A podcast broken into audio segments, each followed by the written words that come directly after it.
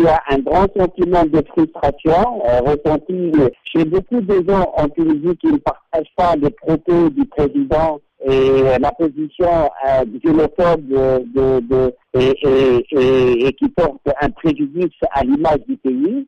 Sont très nombreux à ne pas la partager et c'est pour ça qu'on ressent euh, de, la frustration euh, avec cette décision qui, en fait, est en train de, de sanctionner tout un peuple pour des propos malheureux d'un président de la République, même s'il si, euh, il est légitime et légitimement élu. Mais euh, cette euh, assertion et cette position n'est pas majoritaire dans le pays, j'espère. Du point de vue économique, quelles sont les conséquences de cette décision sur la Tunisie? Pour le moment, on n'en a pas beaucoup d'idées, parce que j'avais travaillé avec, en tant qu'ex-ministre avec la Banque mondiale sur des projets extrêmement importants dans la lutte contre euh, la pauvreté, la précarité, euh, dans l'aide euh, à l'entrepreneuriat chez les jeunes, euh, dans des programmes d'employabilité.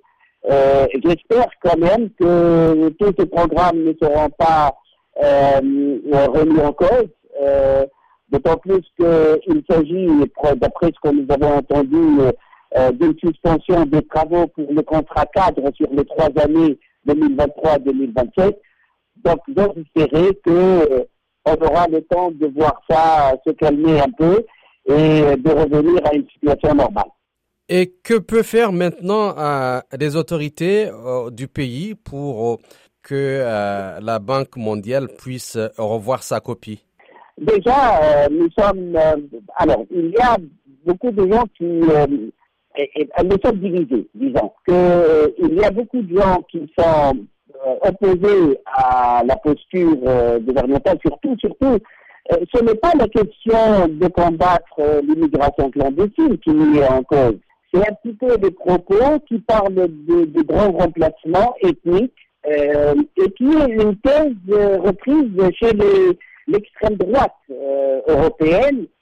Et c'est des propos qui ne sont pas acceptables. Jamais on a entendu parler de ça, jamais on a développé cette thèse. Et d'ailleurs, même les autorités tunisiennes, quand ils en ont parlé, le président de la République en l'occurrence, il n'a pas présenté des preuves concrètes pour euh, dire, euh, voilà, euh, on a trouvé un, complot contre la Tunisie, etc. Et voici les éléments du complot, des éléments irréfutables. Il n'y a pas ça.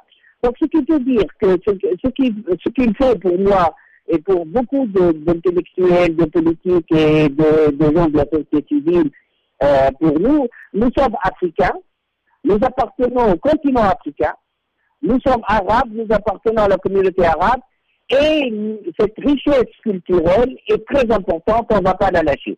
Donc c'est pour nous, il s'agit d'un ancrage civilisationnel de la Tunisie, et nous demandons que le président de la République euh, se rétracte, c'est-à-dire qu'il s'excuse et qu'il euh, et qu'il et, qu'il et qu'il reprend et qu'il euh, relie ce que ce- ce- ces propos un petit peu euh, insultants pour la communauté africaine en Tunisie.